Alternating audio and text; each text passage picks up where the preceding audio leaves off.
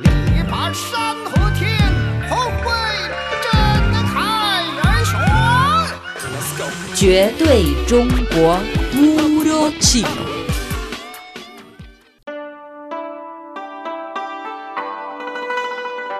Hola amigos, bienvenidos a este espacio Puro Chino. Soy Noelia Xiaolin. Este 14 de junio corresponde al quinto día de quinto mes de calendario lunar chino.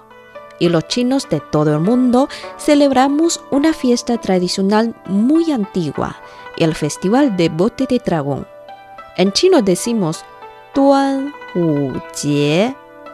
Jie significa fiesta, festival. ¿Por qué los ancestros chinos la denominaron Tuan Wu? ¿Y qué significa el Tuan en idioma chino? En realidad, su nombre en chino nos revela la fecha de esta fiesta milenaria. El carácter Tuan en chino antiguo significa principio, comienzo. Los chinos antiguos solían llamar los primeros días de un mes en el calendario lunar Tuan y si agregamos los números específicos, logramos que el primer día de quinto mes es Tuan y el segundo día Tuan Ar, el tercer día Tuan San y así, al llegar el quinto día de quinto mes, la fecha se llama Tuan Wu.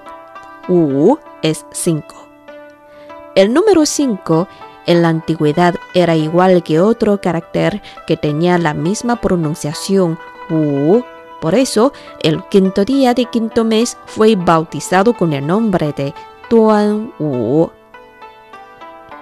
Otra explicación ampliamente aceptada dice que el calendario chino gira alrededor de un ciclo de 60 años que está formado por la interacción de los 10 troncos celestes y las 12 ramas terrestres.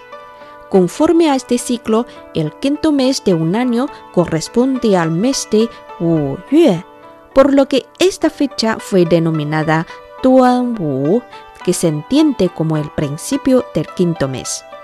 Lean conmigo. Tuan Wu. Tuan Wu. El quinto día de quinto mes de calendario lunar chino. Tuan Wu Jie. Tuan Wu Jie. Festival de Bote de Dragón.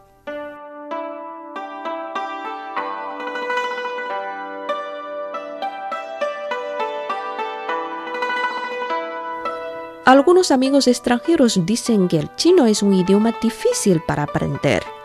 Una de las razones es que un mismo carácter puede tener múltiples significados y no son pocos este tipo de caracteres. Este es el caso de tuan, además de principio, comienzo, sentidos que los ancestros chinos utilizaron.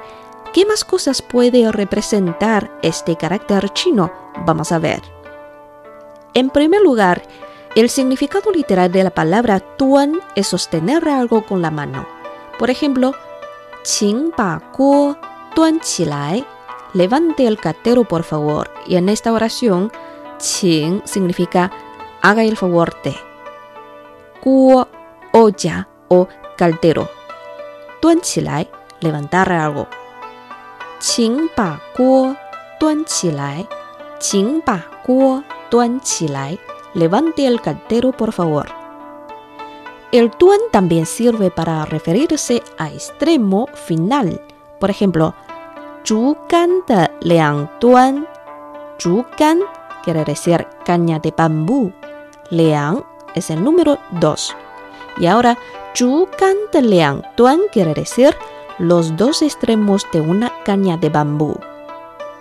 Zhu gan de liang tuan en chino hay una palabra tuan zheng. Aquí tuan y zheng es un par de sinónimos que significan derecho, recto. Se utilizan juntos para expresar correcto, íntegro, justo. Por ejemplo, pin xing tuan zheng, que significa comportamiento correcto. Aquí, pin xing se refiere a conducta, comportamiento. Y Tuanzheng, como hemos mencionado, significa correcto, justo. En chino moderno a menudo leemos en las obras literarias palabras como tuanxiang o tuanliang.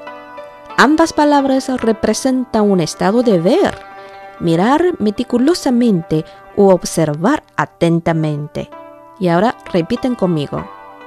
Tuanxiang, tuanxiang, tuanliang, tuanliang mirar meticulosamente, observar atentamente.